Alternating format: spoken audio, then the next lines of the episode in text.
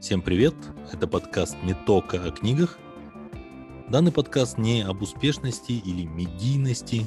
Здесь вы не найдете быстрых рецептов богатства или карьерного роста. Мы приглашаем интересных и вдумчивых гостей, потому что хотим понять, как работает их мышление, какие ценности ими движут. Если вы хотите расширить кругозор и приобрести мыслительные паттерны, которые помогут вам думать независимо и нестандартно, добро пожаловать.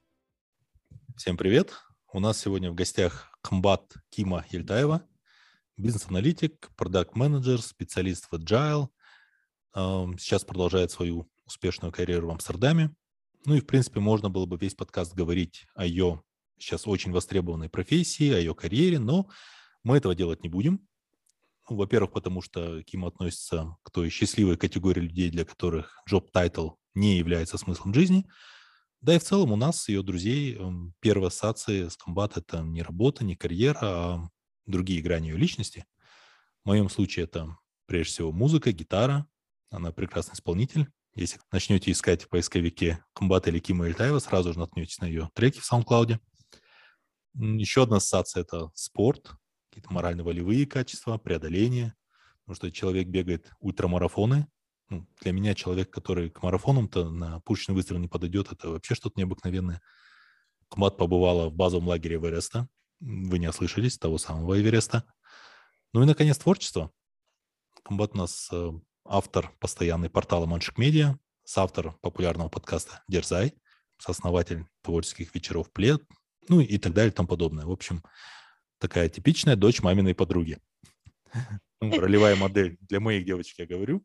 Тима, добро пожаловать на подкаст «Не только о книгах». Спасибо большое, Кикат. Спасибо большое за такое теплое представление. Безумно рада нашему взаимному сотрудничеству и дружбе. Спасибо. Ну, для начала познакомимся. У нас это происходит через книги, подкаст угу. литературный, поэтому буквально пара-тройка вопросов о твоих книжных предпочтениях. А, первый вопрос. Есть ли книги, которые ты любишь перечитывать? Я, наверное, очень редко перечитываю книги, за исключением классики. А я фанатка Толстого, я люблю Анну Каренину, в частности. И еще, наверное, категория книг, которые я перечитывала, это Adventures, а, это моя любимая книга Джона Кракауэра «Into the Wild» в диких условиях. А, я как-то просто хотела такого легкого, да, чтива, хотя не, его нельзя назвать легким, но таким приключенческого. И тоже однажды перечитала эту книгу. Но в целом я редко возвращаюсь к книгам. Угу, спасибо. Сейчас немножко на подсознание. Какая книга из детства первой приходит в голову? Это Лилиан Войнич «Овод». Ты знаешь, это так интересно. Я не знаю, почему э, я именно эту книгу в детстве особенно полюбила. Хотя я начала читать очень рано, я в пять лет уже читала, и вот где-то, наверное, лет в 6-7 прочла эту книгу, моя мама очень удивилась. И что-то меня в этой книге задело, и с тех пор мое детство, оно ассоциируется вот именно с этой книгой. Ну, как все самодостаточные люди, я уверен, ты ни с кем бы не поменялась своей судьбой, биографией. Но вот если пофантазировать один день, если бы у тебя был, стать любым персонажем из любой книги, Кого бы ты предпочла? Я предпочла бы, наверное, это не персонаж, я очень люблю биографии, а, в частности, биографии женщин, женщин в IT, женщин в целом. И я когда-то прочла книгу а, Карли Фиорины, называется Tough Choices. Я даже не уверена, как ее перевели на русский язык. Она была CEO HP в свое время, то есть одной из таких, наверное, первых CEO в а, крупных там IT, hardware компаниях. И мне бы очень хотелось побывать э, в ее роли, потому что, мне кажется, а, быть женщиной в IT и сейчас не очень легко, а в то время, тем более на такой позиции, как CEO, было, мне кажется, очень интересно и очень сложно. Ну и напоследок, есть ли у тебя, знаешь, такая специальная самая близкая для души книга, которую ты бы хотела, чтобы прочли, ну, буквально вот все-все-все на планете? Да, я недавно, вот в прошлом году открыла для себя книгу Тары Брах. А, книга называется «Радикальное принятие», «Radical Acceptance». А, я буквально с первой страницы книги заплакала, потому что эта книга, она как такой добрый друг, а, она тебя обнимает и говорит, что с тобой все в порядке. Я вообще люблю такую категорию книг, в прошлом году особенно зачитывалась, которые про погружение в себя, про самопознание, какой-то такой духовный поиск. И вот эта книга, она была для меня такой открывающие глаза. Я бы очень хотела, чтобы ее прочитали многие люди, потому что, мне кажется, она позволяет стать к себе немножко бережнее. Угу, круто. Так, отметил для себя. Это надо найти. Ну, немного познакомились с Комбат. Для дальнейшего знакомства я советую нашим слушателям загуглить Комбат или Кима Ельтаева, более известная в народе. Вы найдете ее статьи, подкасты, треки. А сегодня мы будем говорить э, не столько о Киме, сколько с Кимой. Ну и постараемся как-то непредвзято обсудить различные животрепещущие темы. Надеюсь, откроем для себя новые инсайты. Предвкушаю интересную беседу с тобой. Спасибо, надеюсь, не разочарую. Ну, у нас, э, как я предупреждал, такой винегрет, да, никакой угу. особой у нас общей тематики нет. Будем бросаться из стороны в сторону.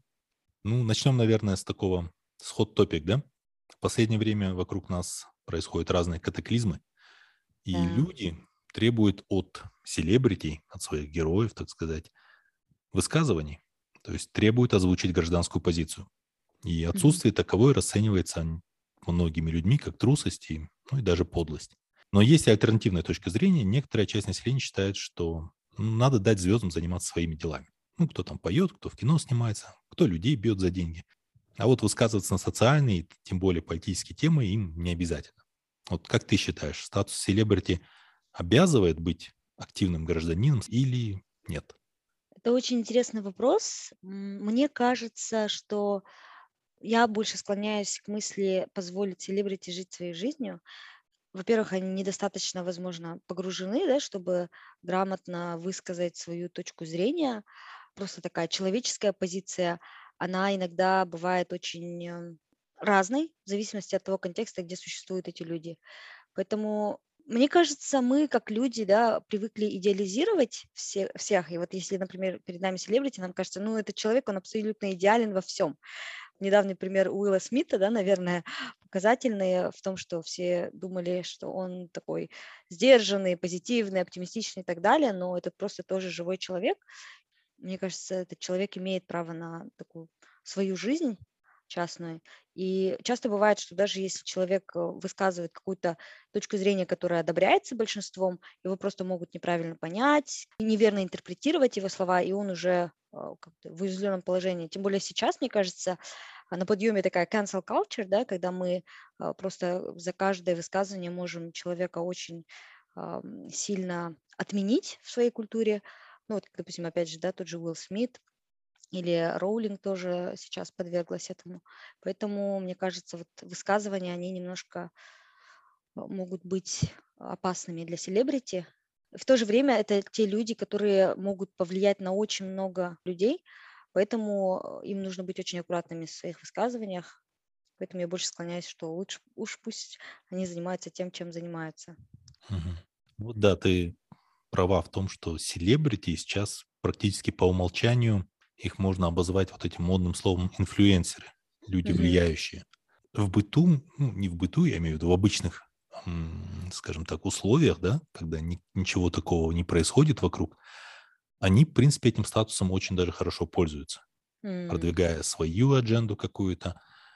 Но когда дело доходит до горячего, получается, очень многие прячутся в песок. Да. Насколько честна эта позиция? Да, я абсолютно понимаю, о чем ты говоришь. И, наверное, если бы я жила в таком идеальном мире, то можно было бы сегрегировать, и каждый действительно жил бы в своей адженде, и было бы классно, да, если бы селебрити, там, кто поет, только пел, кто снимался в кино, только снимается в кино. Но в нашей культуре, наверное, действительно они пользуются своим статусом и высказываются, и это действительно не совсем честно. Мне кажется, тут вопрос еще в потребителях, да, и вопрос, наверное, в таком а, образовании, да, в развитии этого критического мышления у этой массы. То есть, мне кажется, здесь ответственность должна быть у обоих сторон, и как бы, как, каждый человек волен высказываться, но в то же время другая сторона, мы тоже вольны как бы интерпретировать это так, как мы э, можем, и в то же время как бы, аналитически пропустить через себя. То есть то, что я пытаюсь сказать, я с тобой согласна, это действительно очень нечестно э, со стороны селебрити, да, высказываться в определенных случаях, когда это в их интересах и в их финансовых интересах, и потом говорить, что ой, это меня не касается, если это какой-то такой ход-топик, и они боятся. Но в то же время это немножко и наша ответственность как потребители, наверное, включать э, немножко такое критическое мышление и в то время, когда они даже нам что-то там пытаются продать, свою идею, в другие моменты тоже не совсем а, понимать, что это не, не всегда, не, не, не все брать за чистую монету, в общем. Угу. А, согласен, действительно, ответственность должна быть и на людях тоже, которые воспринимают эту информацию. И иногда хочется так даже жестко, наверное, отреагировать, что если на твое мнение влияет точка зрения какого-то инфлюенсера, тем более не философа, не ученого, не политика, а, прошу прощения, певца да. или тиктокера, то насколько твое мнение действительно ценное, да? Ты упоминала культуру отмены. Как ты сама к ней относишься? Это позитивный феномен, негативный или ты, в принципе, нейтрально его воспринимаешь? Мне очень интересно сейчас за этим наблюдать. Я вот недавно думала о том, что, наверное, это такой принцип маятника здесь тоже, да, потому что например, ну вот культура отмены, да, сейчас очень остро реагирует там на права женщин, на движение МИТУ, а, там трансгендерные, может быть, расовые вопросы. И очень долгое время так скажем, эти вопросы, они не освещались или, наоборот, были в каком-то таком паническом состоянии, да. А сейчас мы очень остро реагируем, мы очень э, чувствительны да, к этим вопросам, и за любой малейший промах мы наказываем. И мне кажется, сейчас э, маятник качнулся в другую сторону, и я верю, что это ведет нас к балансу. Мне очень нравится, что мы э, просто уделяем внимание этим вопросам, Возможно, мы где-то перегибаем палку, да, потому что иногда это достаточно жестоко. Мне кажется, это такой хороший показатель того, что мы идем к правильному пути. То есть сама культура отмены, как она есть сейчас, мне кажется, она немножко э, преувеличена, да, exaggerated в том плане, что там, ну, достаточно жестко мы к некоторым селебрити относимся, но мне кажется, по-другому никак сейчас. Потому что нам нужно стать очень громкими для того, чтобы возместить то молчание, которое было все эти годы. И потом, когда мы вот этим криком да, донесем, добьемся, а, этого равноправия условного, тогда, возможно, мы придем к какому-то более-менее балансу. Но то, что сейчас происходит, а, мне кажется очень таким важным, интересным, правильным. Спасибо. А вот эм, если немножко проанализировать эту культуру отмены, угу. по-моему, я могу ошибаться, в основном это касается не творчества этих людей, это всегда атака на моральный облик. Ну, да. то есть, допустим, в случае Джон Роллинг никто в принципе, не сомневается, что она все еще великий писатель. Луиси Кей, допустим, все также знают, что он все еще смешной, и никто не скажет, что Кевин Спейси плохой актер. Но именно идет атака на моральный облик. Вот ты до этого упомянула, что мы их действительно идеализируем, и когда это ожидание не оправдывается, мы обижаемся на них. Да. Вот вопрос, как ты думаешь, насколько это вообще важно, чтобы селебрити, звезда, так сказать, да, чтобы у него был этот самый безупречный моральный облик? Мне кажется, это вопрос э, продаж, да, опять же, и вопрос бренда. То есть а, мы все хотим верить в такого э, доброго героя, да, как мы раньше вот читали сказки, и нам хотелось верить, что есть эти идеальные герои, которые где-то спасут мир, и мы, наверное, точно так же смотрим на этих селебрити, и если эти селебрити хотят нам продать в кавычках а, свой образ, да, продать нам свою, а, свой имидж, свою историю, то им нужно соответствовать этому. Но в то же время мы, вот как простые люди, мы забываем, что за этим стоит обычный человек, и тогда тут вопрос к самому вот этому человеку селебрити. Хочет ли он прятаться за этим идеальным образом, да, для определенных целей, для того, чтобы привнести нам свои мысли, для того, чтобы мы там определенным образом к нему относились? Если да, тогда действительно а, ему важно, наверное, как-то стараться соблюдать этот идеальный облик.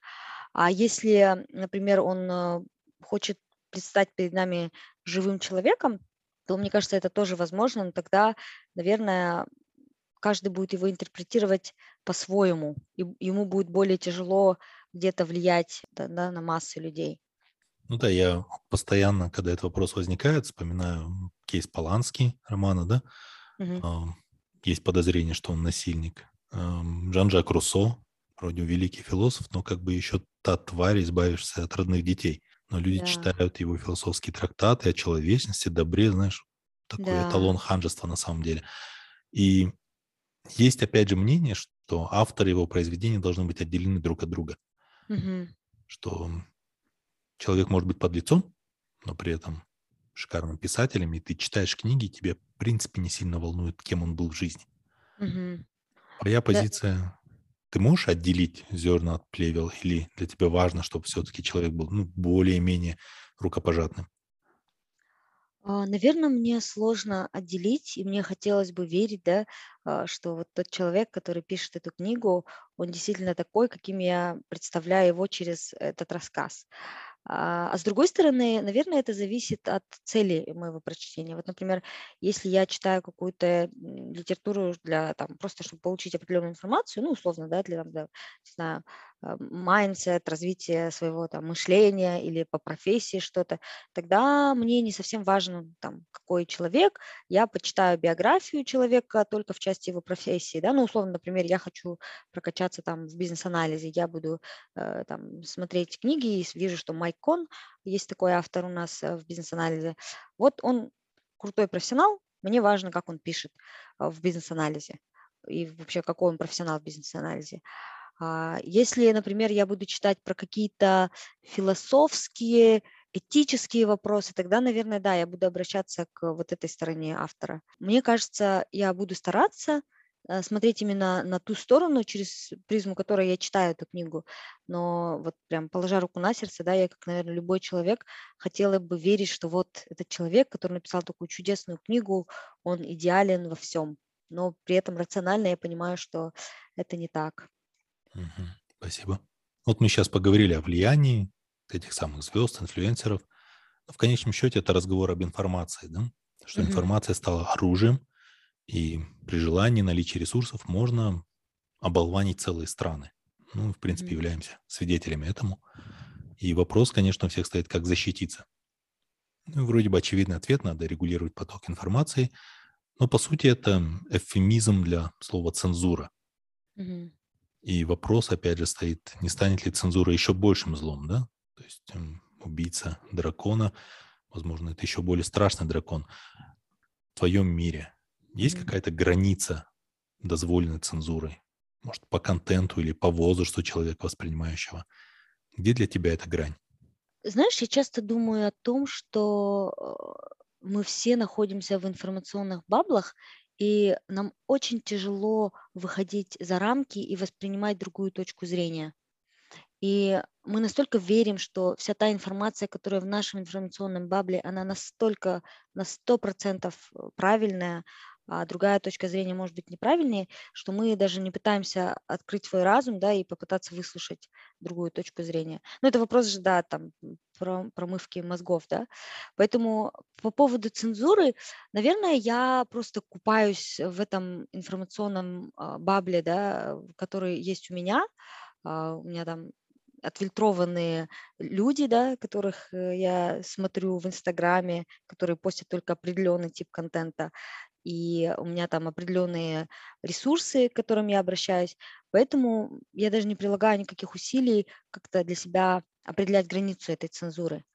А, Ну, вот возвращаясь к твоему вопросу, я, у меня есть вот, эта вот эта линия, да, цензуры, а, но я ее даже не ощущаю, потому что я уже настолько в этом уютном болоте своего бабла, я настолько себя окружила теми ресурсами, теми людьми, да, которые а, вот э, в, в одном и том же для меня, в моем mindset е, что мне даже не приходится делать никаких усилий.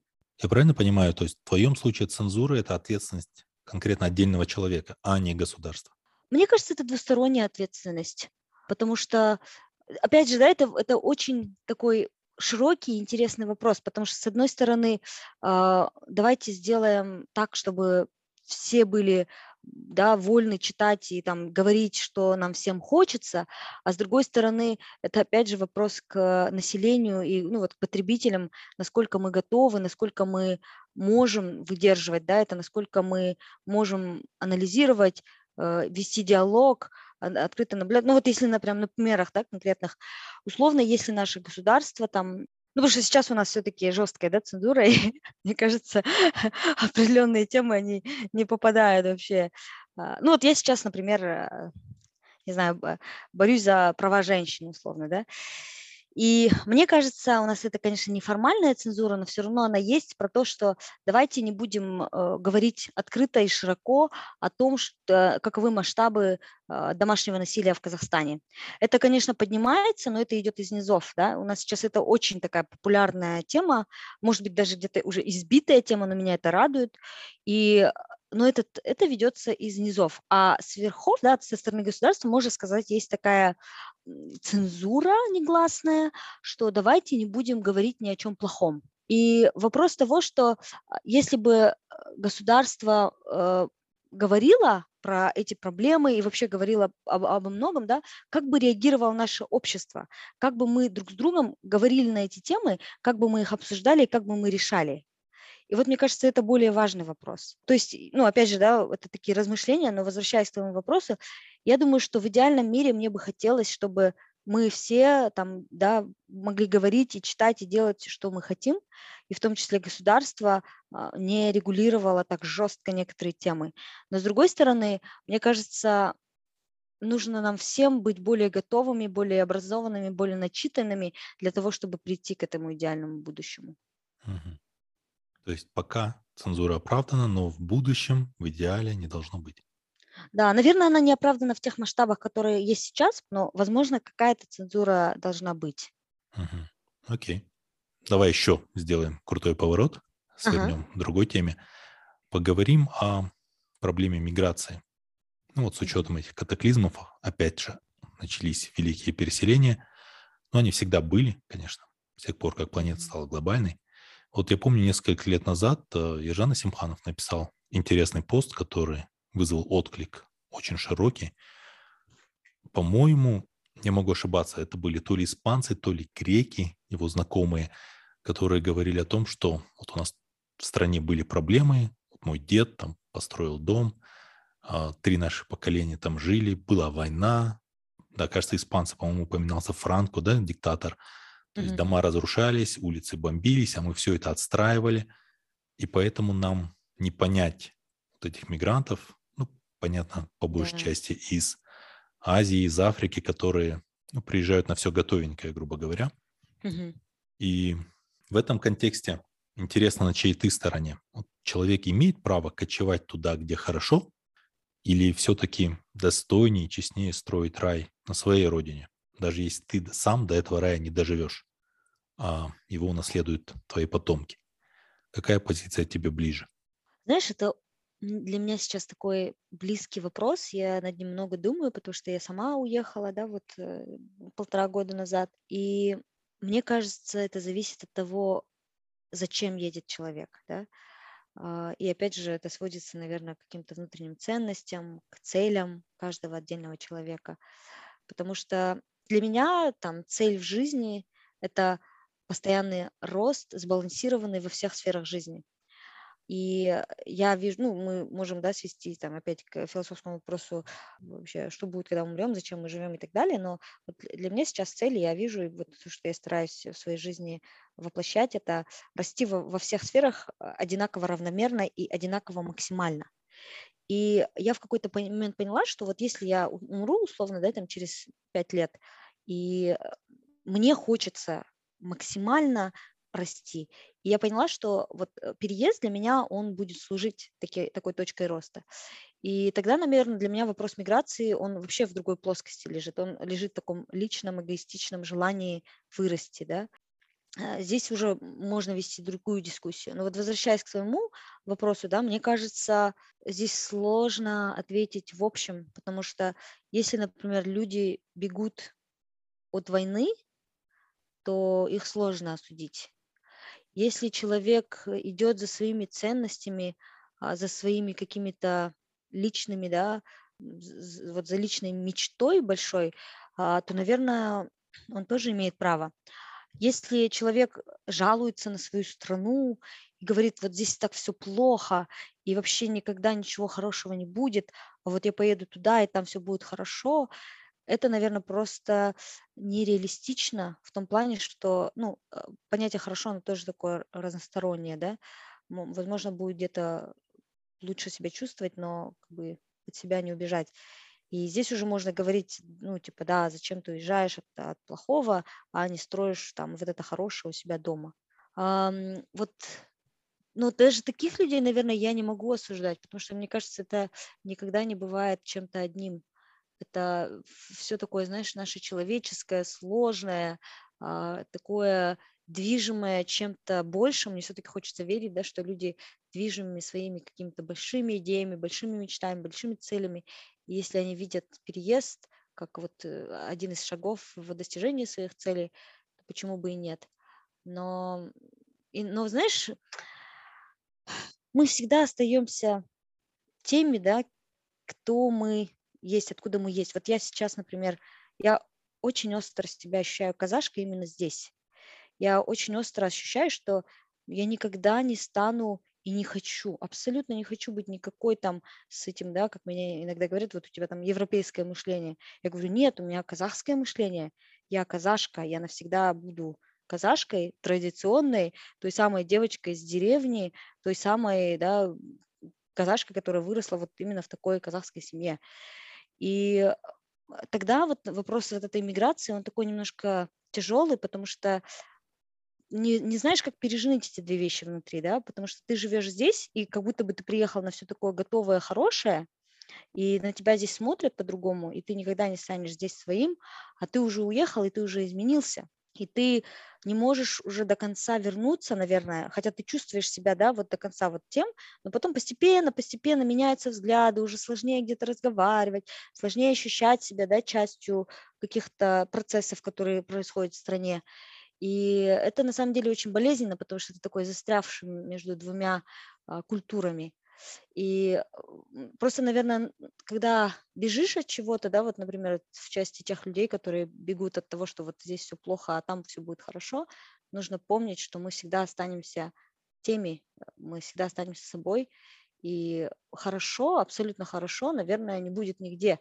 И вот если говорить с этой точки зрения, то, наверное, лучше постараться там, выстроить что-то у себя в стране. Но мне сложно это говорить, потому что, мне кажется, это настолько переплетается с разными-разными случаями, с тем, как это выстроено в семье, как это, не знаю, да, переплетается с целями, с мечтами. Ну вот если говорить о моем случае, наверное, я бы когда-нибудь хотела вернуться и внести лепту, возможно, в развитие Казахстана, да, но я не считаю, что мне нужно именно физически возвращаться в страну. А, я бы хотела, возможно, вернуться, чтобы просто физически ощутить себя частью Казахстана, да. Но мне кажется, даже сейчас, находясь за рубежом, я все-таки горю тем, что происходит в Казахстане.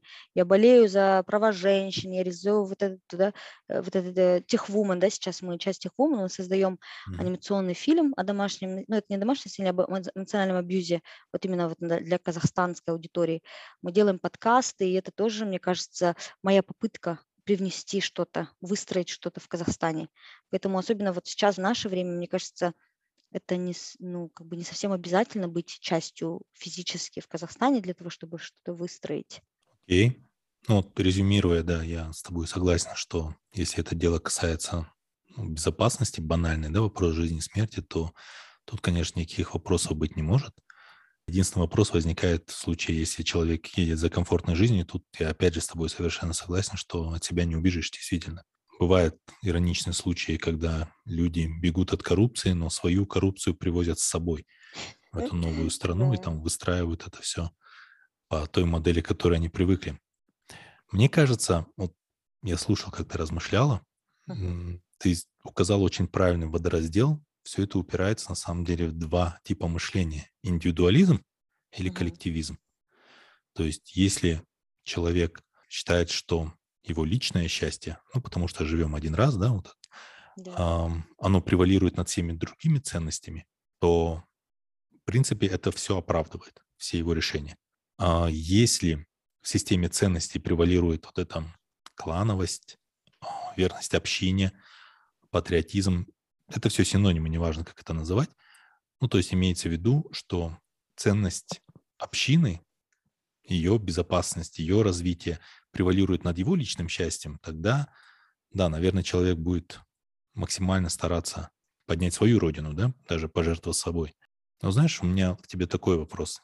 Вообще индивидуализм Это ведь сравнительно недавнее изобретение. Возможно, многие из нас этого не понимают.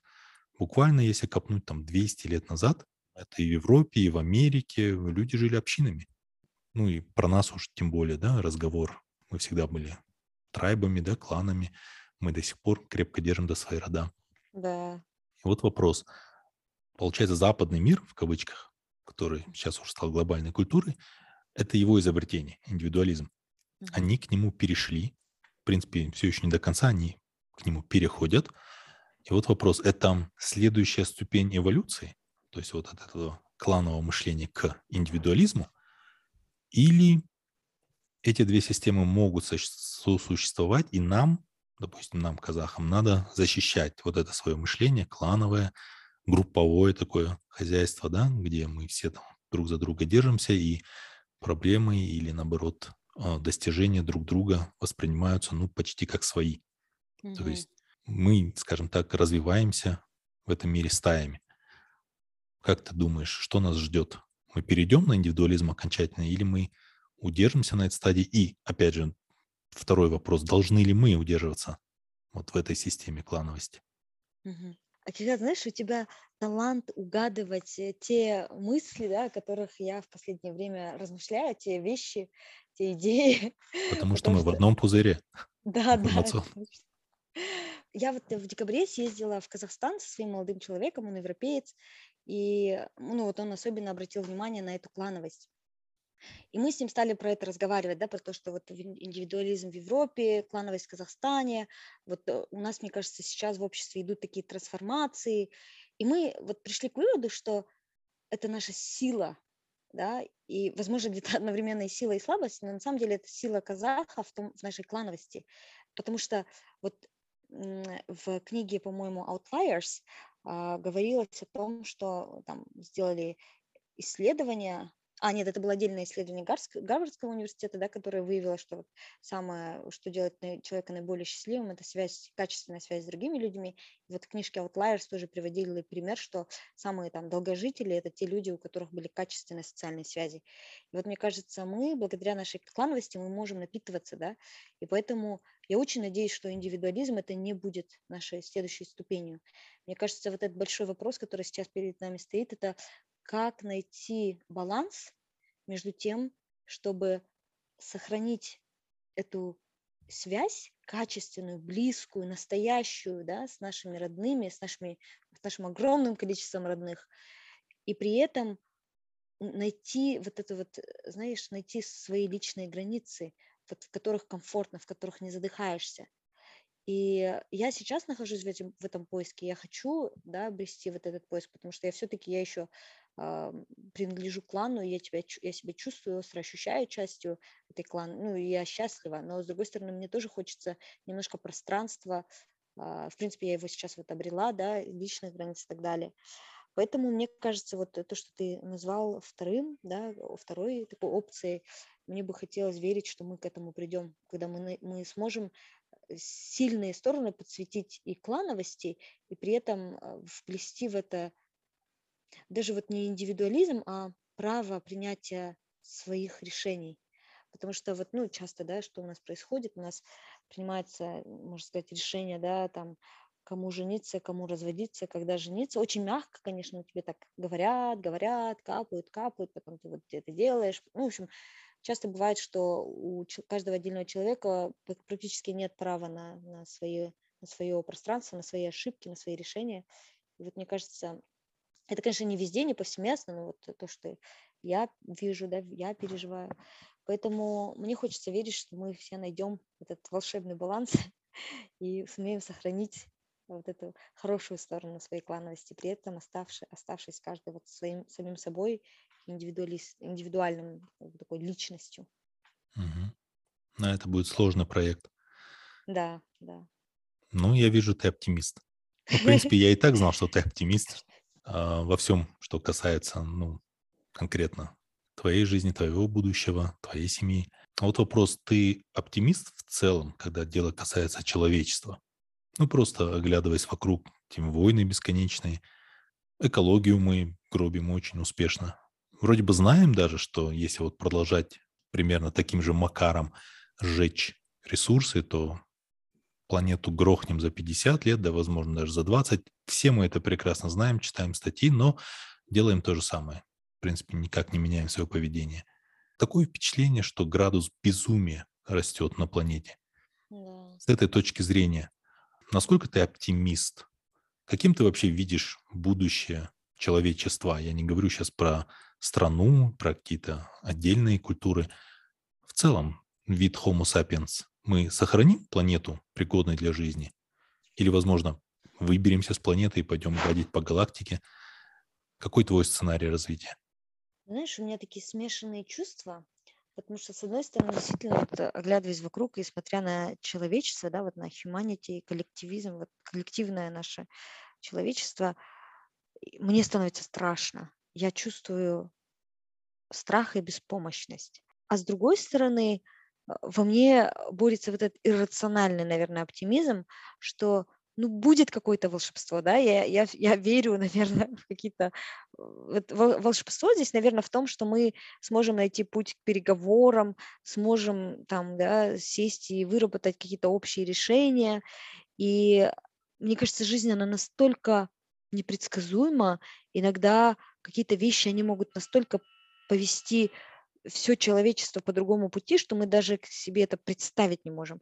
И вот моя какая-то, наверное, детская часть, да, нерациональная часть, она верит в, в этот сценарий, который вот такой э, волшебный. Но моя взрослая рациональная часть, она, конечно, очень скептична.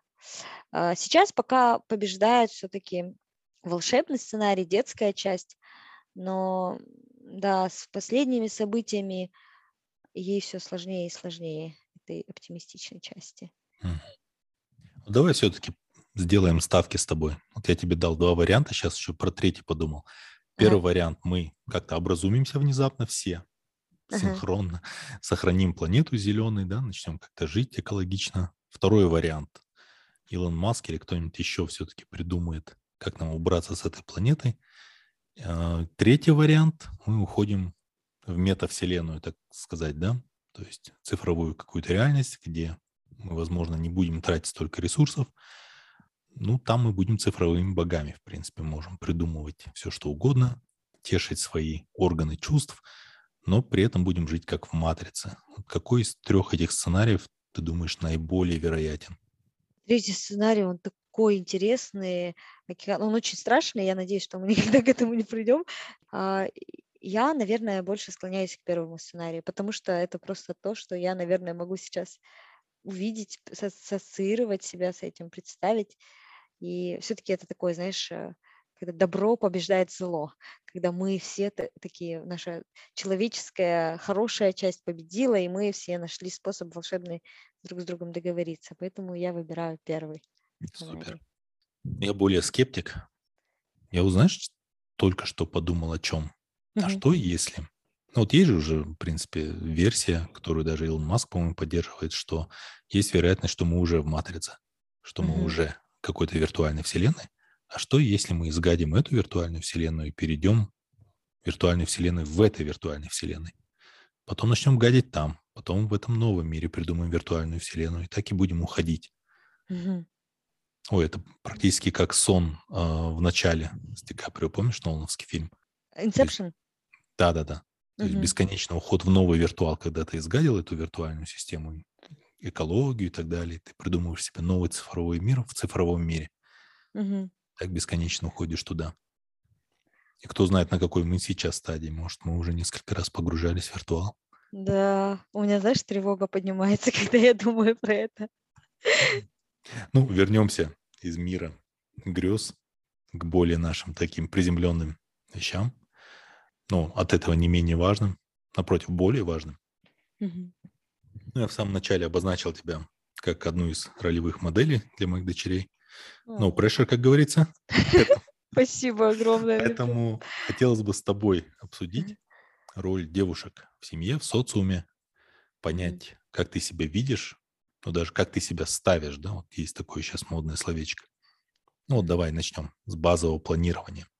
В принципе, оно у девушек э, намного сложнее, чем у нас, да, у мужчин патриархальном обществе, в принципе, наличие буквы «М» в графе «пол» открывает многие карьерные возможности и так далее.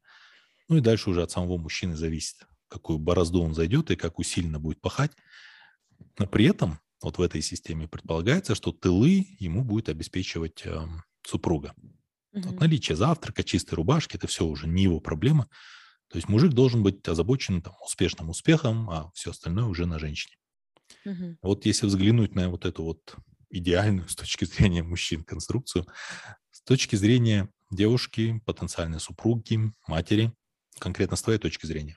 Вот ты обучилась, строишь карьеру, далее семья, социум, ну и ты сама, наверное, ожидаешь, что скоро тебя ожидает брак, создание семейной ячейки, угу. что в патриархальном обществе, опять же, оговорюсь, означает э, взять на себя ведение хозяйства, угу. что как бы уже добавляет нагрузку дополнительную к работе, да. Затем в перспективе будут дети, что означает неминуемые паузы в карьере. Да. А, вот как бы ты описал эту систему для начала? Это нормально, это ни в какие ворота? Это оптимально или это несправедливо? Вот буквально в нескольких словах. В моем, наверное, случае это гибко, потому что, мне кажется, можно найти способы. Потому что, знаешь, это не означает, что это тяжело делать эти домашние вещи, потому что, мне кажется, сложнее брать на себя ответственность, принимать решения, да, думать о каких-то сложных вещах. Я сейчас говорю о том, что, например, вот мы говорим, да, в Европе, да, мужчина, женщины, они там равны, а женщина зато ничего не, не моет дома, не убирает, не готовит, но тогда эта женщина, она вместе принимает решение с мужчиной, берет за них ответственность, вместе зарабатывает, и это отнюдь, не, то есть нету такого что-то легче, что-то сложнее. В моем случае я, наверное, ищу сейчас уже этот баланс, и мне кажется, всем, да, обо всем можно договориться, а, если это проговаривать. И это не означает, что так будет всегда. Вот сейчас, например, э, там, не знаю, есть посудомоечная машина дома, да, а, условно, если мой молодой человек готовит ужин, я могу потом загрузить э, в посудомоечную машину э, посуду вообще не сложно. А уборка мы раз в неделю приглашаем девушку, да, которая нам убирает. И это, опять же, вопрос того, что я как женщина тоже зарабатываю, мы вместе да, за, там, можем зарабатывать, и мы можем себе позволить там, приглашать эту женщину, нежели я бы дома сидела и ничего не делала. А, наверное, будет вопрос сложнее, когда будут дети, и тогда это уже... То есть, опять же, это вопрос сводится к ценностям. Да? А, у меня очень сильные семейные ценности, наверное, как у любой казахской э, девушки, женщины, и, ну, еще и плюс индивидуальная моя любовь к детям, и поэтому я сейчас, наверное, недостаточно начитана на эту тему. Я перечитаю обязательно кучу литературы, когда буду готовиться к материнству. И, наверное, ну, даже сейчас я могу предположить, что а, связь, э, надежная связь ребенка с матерью, она подразумевает э, паузу в карьере. А, и поэтому, если это для меня это важно, да, и если это действительно подтвердится литературой, и там другими знаниями и так далее, то я, конечно, буду готова сделать эту паузу в карьере. Но опять же, я не думаю, что это вопрос того, что черное и белое, да, там нужно себя обязательно в чем решать. Мне кажется, это вопрос там, дисциплины, организации. Конечно, я, я знаю, что э, я говорю сейчас о тех вещах, которые я понятия не имею, да, потому что это миллионы раз сложнее быть мамой и растить ребенка. Но все же я верю, что хоть какой-нибудь баланс я в этом тоже найду. И это просто вопрос, наверное, разговора с партнером, поиска этого совместного баланса. Еще знаешь, вопрос того, что вы друг другу цените, да? То есть если, например, мужчина во мне ценит мою открытость миру, а, мою, не знаю, мой интеллект, э, мой, э, мою увлеченность, то, наверное, такой мужчина вряд ли меня будет просить, пожалуйста, сиди дома, готовь кушать и вообще не иди на работу, да, и не, не делай свои подкасты, не, не бегай и вообще ничего не делай, только сиди дома. Потому что такой мужчина, наверное, потом перестанет видеть во мне то, что он во мне увидел. А если, ну, опять же, да, это просто индивидуальный вопрос отношений с партнером, а, а то, что вы друг друга цените, и вопрос постоянного диалога, постоянного поиска. Поэтому я говорю, что в моем случае это гибкость. Угу, окей. Ну, давай, наверное, здесь оговоримся, что ну, твой случай, он, ну, есть не уникальный, да, то особенный. Что я имею в виду? То есть э, хорошее образование, успешная карьера, ну, твое сейчас географическое расположение, да, угу. Ты знаешь о других культурах, у тебя широкий кругозор. Давай примерим вот этот сценарий для ну, нашей, скажем так, о девушке, которая выросла в патриархальной семье, которую всю жизнь готовили к роли домохозяйки, Мгм. и хотя на дворе уже давно не 17 век, там все равно вот эти присказки, что дочь это гость, ты уйдешь в другой дом, непонятно почему в другой дом, хотя это вроде должен быть твой дом, да, но вот, эти все вещи, которые, ам, скажем так, инерционные. То есть мир поменялся вокруг нас, а вот эти наши традиционные консервативные присказки, менталитет, ожидания от будущего, они не поменялись, они, точнее, отстали, да, Мгм. от этого времени. И, наверное, вот ну, лично мое мнение, могу ошибаться, вот огромное количество разводов в стране вот из-за этого вот этого клаша, да, Мгм. когда девушки, по сути, попадают в машину времени после свадьбы. То есть Мгм. до свадьбы это разговоры о политике, социуме, там, не знаю, социальные сети, а после свадьбы внезапно ты оказываешься в 18 веке, да, снова? Да. И начинаются вопросы. Ну и, соответственно, вопрос к тебе. Ты более погружена в эту тему.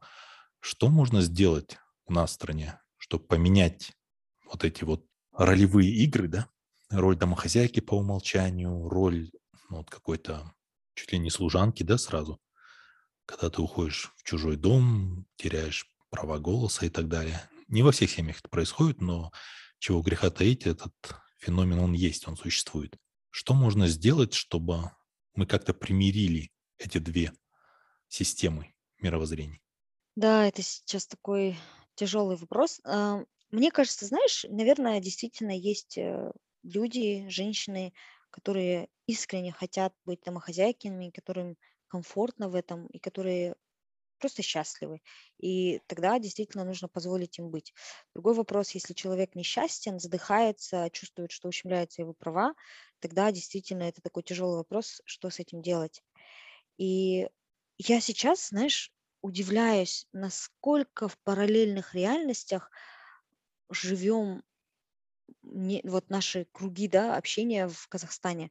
Потому что вот э, в рамках этой программы Техвумен, которую я ранее упоминала, мы вот буквально на прошлой неделе сделали такие картинки, карточки, да, вот с некоторыми высказываниями, и потом перечеркнули их, ну, условно, например, шида, мы перечеркнули шидама, там, уят балада, мы перечеркнули, там, коркпа уят болмайды, да, бьет, значит, любит, перечеркнули, бьет, значит, бьет, да, и так далее. И я поразилась, насколько разная реакция аудитории была. Э, Во-первых, это вызвало такой вообще шквал комментариев. И ты знаешь, так интересно, девушки, женщины, они все такие, вау, поддержали, я считаю, что это правильно. Мужчины и вот э, более старшее поколение, они такие, да вот, это, это мечта, да вы размечтались, да женщина всегда будет ниже мужчины, да вы какие-то обижены. Ну, в общем, там было очень много разных комментариев. И я подумала о том, мы друг с другом не разговариваем, мы друг друга вообще не слышим. И я не говорю, что одни правы, другие не правы, да. Вот мне кажется, есть очень много страха у старшего поколения и у поколения мужчин. Возможно, эти страхи вообще не оправданы. Чего они боятся? Старшее поколение, наверное, боятся быть брошенными. А, Старшее поколение боятся потерять уважение. А, Они, наверное, боятся вот этого да, индивидуализма, о котором мы говорили раньше, а, быть оставленными там в домах престарелых. Чего боятся мужчины? Опять же, там, потерять уважение а, женщин, боятся мы же, у нас же всех есть этот внутренний синдром самозванца, да, что обнаружат, что они, оказывается, слабые, потому что слабость, она всегда высмеивалась, да, в мужчинах, ну и так далее, и так далее. То есть очень много страхов у нас, мне кажется. И вот эти, из-за этих страхов мы как в броне, и мы друг с другом боремся. И мне кажется, опять же, возможно, это где-то идеалистично, нужно начать разговаривать, да, я не знаю, что может быть платформой, может быть, даже в каждой отдельной семье. Разговаривать и говорить, э, да, это тоже очень требует большой смелости. Мне кажется, это просто вопрос диалога в каждой отдельной семье и потом и так далее, пом- пом- да, масштабируемо на каждом, на разных уровнях, вплоть до там, государства и так далее. Я сейчас очень много думаю о том, а как выстроить этот диалог и вообще как нам найти путь друг к другу, потому что это настолько полярные реальности, что я просто удивляюсь. Я это подозревала, но сейчас вот после реакции на, эту, на эти карточки, на эти картинки этих woman, я просто убедилась в этом. Нам не хватает разговоров. Ну вот возвращаясь к нашему разговору о конфликте индивидуализма и клановости, Мгм. для многих вот эти вот отношения, по сути, являются цементом кланового общества. Мгм. Потому что на традициях, на иерархии какой-то оно держится. Да. Ну, я не уверен, что это так оно и есть. Я имею в виду, что многие люди так считают, что если эти связи оборвать, что если не будет вот этой субординации, внезапно все рухнет. И мы скатимся в бескультурие и анархию. Мгм. Ну, то есть, да, я с тобой согласен. Тут э, балом правит страх, причем, да, со всех сторон. У каждого стейкхолдера в этой семье есть свой страх. Потом эти страхи побеждают, и в худшем случае это люди годами страдают. В тоже плохом сценарии люди разводятся. Ну и лучших сценариев, наверное, не так много, как хотелось бы. А, Я тебя понял. Действительно, разговор, диалоги, больше контента может на эту тему. Да. Я уже задумался о новой книге. Но я буду с нетерпением ждать эту книгу. Ну, хотя на самом Она деле, нужна сейчас. да, но, возможно, она была бы сильнее, если бы была написана, знаешь, в соавторстве Хелен и Ени. Вот Да, это была бы бомба. Да, это космос. Мне, кстати, знаешь, что это напомнило? Есть у Бена Элтона, такой знаменитый писатель, он драматург, книжка Inconceivable. Не знаю. Встречала или нет. Это даже фильм, по-моему, есть. Нет, не даже, а точно есть а, с Хью Лори. Ага. Не знаю, насколько удачно я не смотрел. А книга шикарная. Она о том, как семья пытается завести ребенка. Ну и у них проблемы в этом отношении. Мгм. Ой, в первый раз я тогда узнал, насколько сложно устроены женщины. И книга написана, сконструирована гениально. То есть там два авторских голоса. Ага. Мужа и жены, соответственно. И эти главы чередуются. И одни и те же события описываются мужем, а потом женой и наоборот. И это так смешно, когда ты знаешь, какое событие произошло, и у них диаметрально противоположное восприятие этого. Да. Это комично, но это и трагично тоже. Вот я не знаю, перевели ли эту книгу. Я подумал, если была примерно такая же книга, которую вот по главам написали с точки зрения, опять же, матери, да, матриарха семейства и новой снохи, Да. и потом показать, насколько они не похожи, и какие у них общие страхи. Да. Это было бы, конечно, здорово. Это супер, супер идея, пусть даже это где-то будет в мечтах, да, но мне кажется, это действительно, потому что нету какой-то правой и неправой стороны, да, есть очень много хорошего в нашей традиционности, есть много классных вещей, и нам нужно суметь их сохранить. Мы не хотим отойти от всего этого. И мне кажется, это было бы интересно, вот эта книга, да, потому что я уверена, что если бы вот, вот сторону там Ине и сторону Кельн послушать, наверняка есть точки соприкосновения, наверняка вот эти страхи, они про одно и то же, и желания про одно и то же. И потом можно было бы из этого фьюжна, да, что-нибудь интересное сделать, проинновировать и прийти к чему-нибудь. Да, было бы интересно. Вот, кстати, а, ну, наверное, не совсем связанный вопрос, тем не менее. Девушкам наверняка и тебе тоже часто задают вопрос, ну, когда ты планируешь там стать мамой, Мгм. часики тикают. Сразу скажу, парням задают не реже этот вопрос. М, даже после того, как ты стал родителем, тебя спрашивают, когда следующего и следующего. До бесконечности, да? N plus one. да. Я начинаю задаваться вопросом, а зачем? И, Да. как правило, люди теряются, потом отвечают общими фразами. Ну, там, демографию надо улучшить. Я начинаю снова задавать вопрос, а зачем? Вот Китай догнать собирается, это нереально. Экономика, рынок, я что-то слышал, да, большой, но, ребята, давайте сравним малолюдный Лихтенштейн и многолюдный Бангладеш. Особо вроде бы четкой корреляции не прослеживается. Опять спрашиваю, зачем? И не получаю ответа. Вот как ты думаешь, твое мнение, вообще есть смысл увеличивать количество людей в стране? Ну, бездумно, грубо говоря. Да, мне кажется, тут разные грани есть, конечно, как, как во всем, да, it depends, но мне кажется, это грозит катастрофой, если бездумно увеличивать население без поднятия уровня образо- образования, а, осознанности, ну, элементарно базовой медицины. Поэтому, мне кажется, это, это вопрос того, насколько мы готовы. Вообще вопрос того, куда мы хотим прийти, как государство, как общество, да, к Лихтенштейну там или к Бангладешу, э, каждый отдельный город э, и вообще страна вся. А второй момент, готовы ли мы? То есть если мы действительно считаем, что мы, э, там, у нас шикарное образование, прекрасная медицинская система, а, мы все там можем, как в кавычках, образованные нормальные люди друг с другом э, говорить, мы не несем травму своим детям, да, со своими, своим поведением определенным, тогда, да, определенно смысл есть. То есть порождать прекрасное.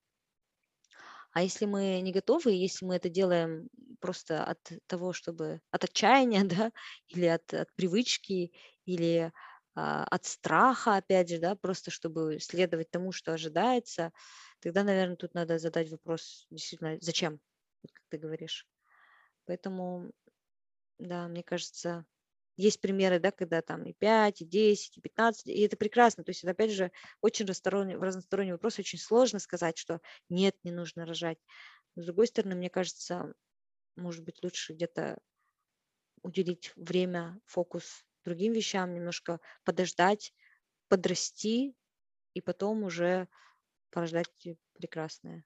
Продолжение или параллельно этому вопросу, наверное. Я не знаю, ты сталкивались или нет.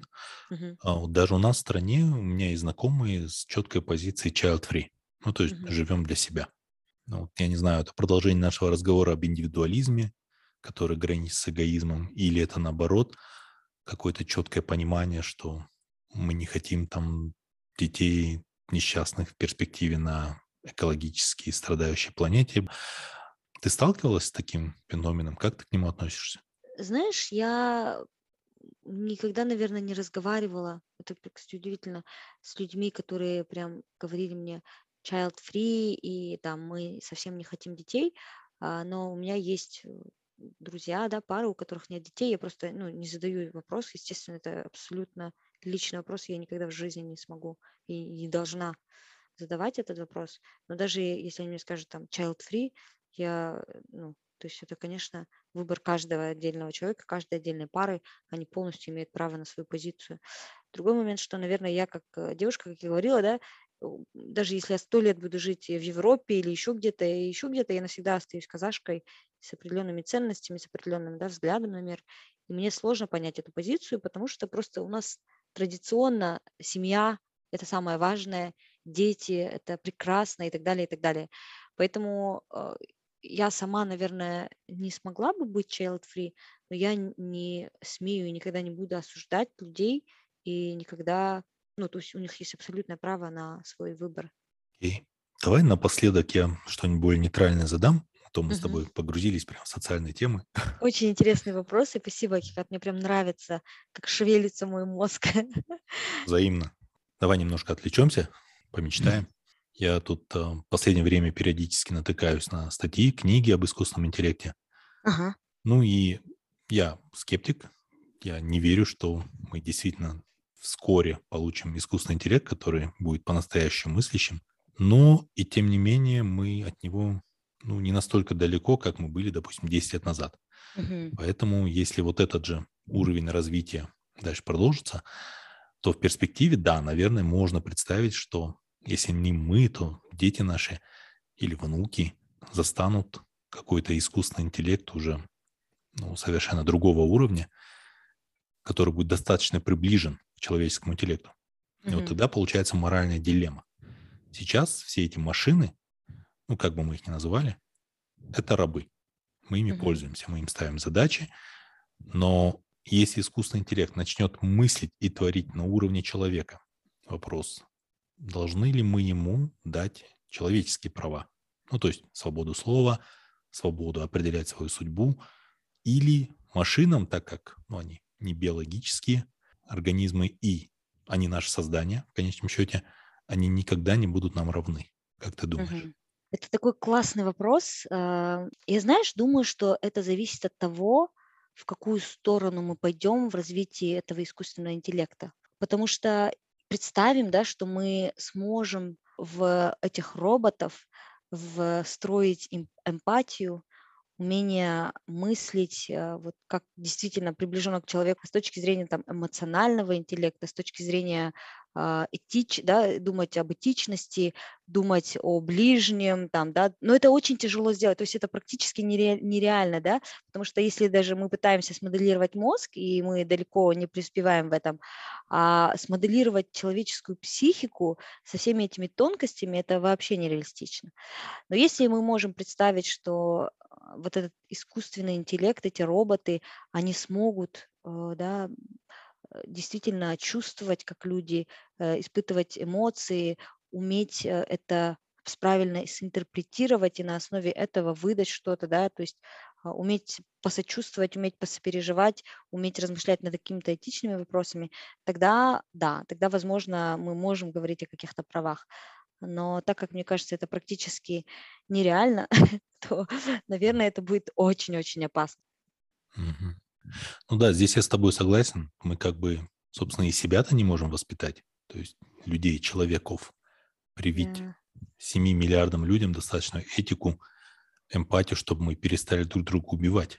Вот за yeah. всю нашу историю цивилизации мы никак до этого не можем дойти. Ну, видимо, да, нам нужно развивать не только машинное обучение, искусственный интеллект, а еще и психологию, понятие, видимо, понимание, действительно, как ты говоришь, как работает наш разум. Окей. Ой, Ким, спасибо тебе большое за беседу. Напоследок Взаимно. я попрошу у тебя какие-то рекомендации по контенту. Угу. Книги, фильмы, сериалы, подкасты, ну, что угодно, что бы ты посоветовала членам нашего клуба. А, начну, наверное, с книг. Как я упоминала, да, мне, ну, я уже, в принципе, говорила те книги, которые мне нравятся. А еще вот из того, что я недавно прочитала, а, мне очень понравилась э, биография Мишель Обамы «Becoming». Она, во-первых, показывает такую человечность э, вообще даже первой леди, да, то есть все, это вопрос, э, опять же, в сторону того, что все селебрити – это прежде всего обычные люди. И плюс еще там поднимаются вопросы, вот опять же, woman empowerment и а, вопросы карьеры versus семья, и вообще очень интересная, мне кажется, книга. А, еще одна книга, которую я хотела бы порекомендовать, это Outliers, я тоже ее упоминала. Мне кажется, там есть очень интересные исследования. Она такая достаточно э, интересная книжка, которая говорит о, о разных... Э, она построена да, на разных исследованиях и э, про то, что разные феномены, которые случились в истории, они отнюдь не случайны, и вот к ним, что к ним вело, тоже интересно.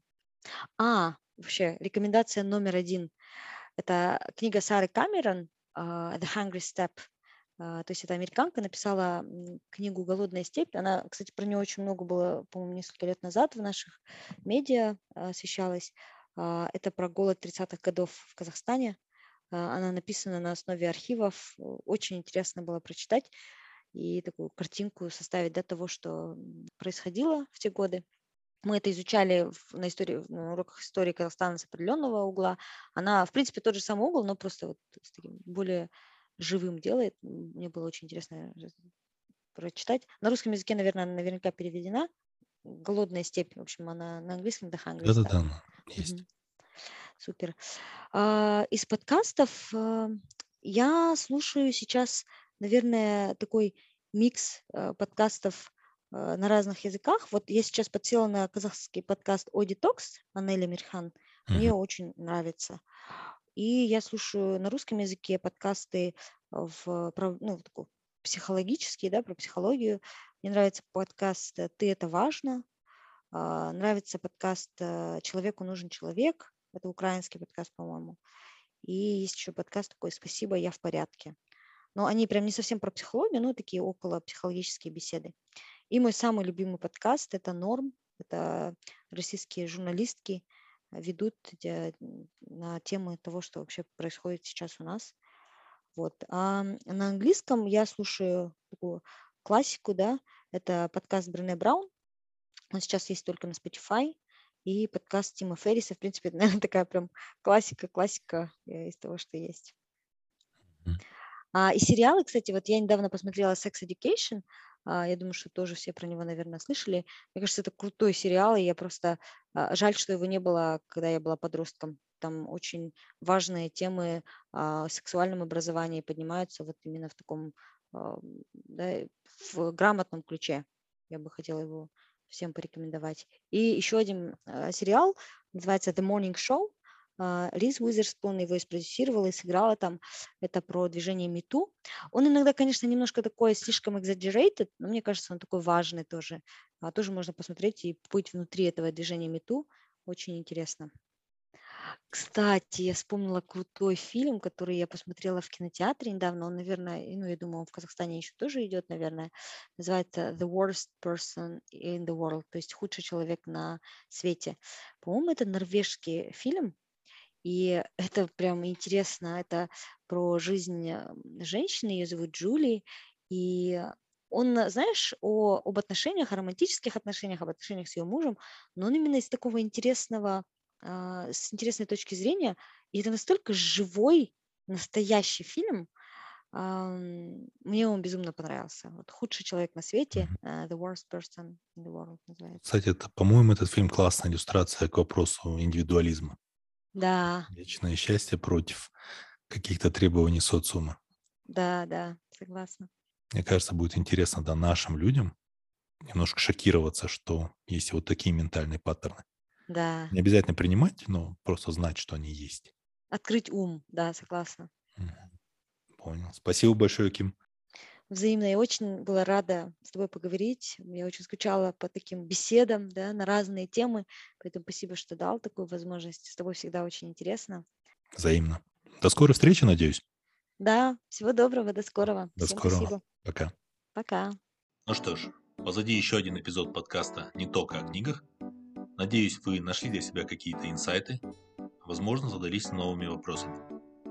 Если вы хотите обсудить этот эпизод, оставляйте свои комментарии в нашей телеграм-группе «Сказкашники». Там же вы найдете список книг, фильмов и сериалов, которые упоминались в нашей беседе.